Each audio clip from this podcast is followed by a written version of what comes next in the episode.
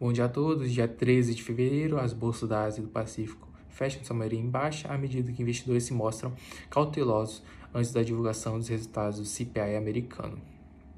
Com relação ao petróleo e minério de ferro, eles também operam em queda pela mesma razão, além de refletir também a perspectiva de uma lenta recuperação da demanda mundial.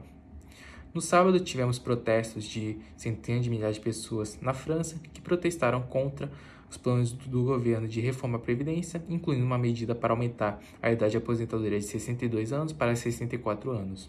Para Macron, a reforma é vital para garantir a viabilidade do sistema previdenciário, por exemplo, aumentar a idade de contribuição e de aposentadoria em dois anos renderia 17,7 bilhões de euros adicionais para pensões, permitindo que o sistema chegasse ao ponto de equilíbrio até 2027. Na agenda da semana, temos como destaque o dado de inflação consumidor dos Estados Unidos e no Brasil, o Conselho Monetário Nacional se reúne nesta semana para discutir e a possibilidade também de um aumento do nível da meta de inflação. Ah, com relação aos balanços, com relação aos balanços, do lado internacional temos resultados de empresas como Coca-Cola, Nubank, Nestlé, Mercedes-Benz e entre outras empresas. E no Brasil saem os balanços de empresas como Banco do Brasil, BTG, Carrefour, B3, Açaí, Vale e entre outras empresas. No Brasil, o presidente Lula afirmou que a prioridade de sua viagem aos Estados Unidos foi restabelecer as relações democráticas e não definir a entrada e a contribuição dos americanos no fundo da, no fundo da Amazônia. Outro ponto discutido foi a proteção da democracia e o crescimento da extrema-direita.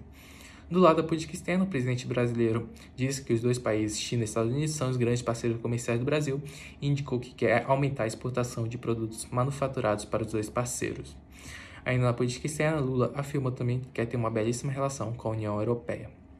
Além disso, Lula deve comparecer à cúpula de língua portuguesa, que será realizada na costa africana em julho. Isso deve marcar uma reaproximação do Brasil com o resto do mundo. Além disso, Pacheco desconhece o debate para alteramento de inflação. Em entrevista dada ao jornal o Globo, ele disse que não vê ambiente para o Congresso rediscutir a independência do Banco Central, para Pacheco, o que deve ser debatido são as causas do juro alto no Brasil. Além disso, ele disse que acredita que a reforma, da, da, reforma tributária pode ser aprovada ainda no primeiro semestre deste ano e afirmou que tratará a mudança do arcabouço tributário como prioridade de seu novo, como prioridade de seu novo mandato como presidente do Senado. Além disso, nas próximas semanas, Lula deve uh, fazer uma série de lançamentos de obras já iniciadas, mas resgatando vitrines simbólicas como Minha Casa Minha Vida, Água para Todos, além de reviver o Bolsa Família. Por fim, o carnaval deve trazer 25% mais de moedas estrangeiras para o Brasil. Um levantamento feito para, uh, pela Europa Câmbio mostrou que o último carnaval dos moldes tradicionais, ou seja, sem lockdowns e medidas restritivas, trouxe 4,77 milhões de reais para a companhia. A expectativa é que em 2023 essa procura aumente 25% em relação a 2020. Segundo um levantamento feito pela companhia, a empresa recebeu 6,5 mil clientes interessados em trocar suas moedas por real. Essas transações com, com dólar e euro foram a grande maioria, representando 73,5% do total. Obrigado a todos e boa segunda-feira.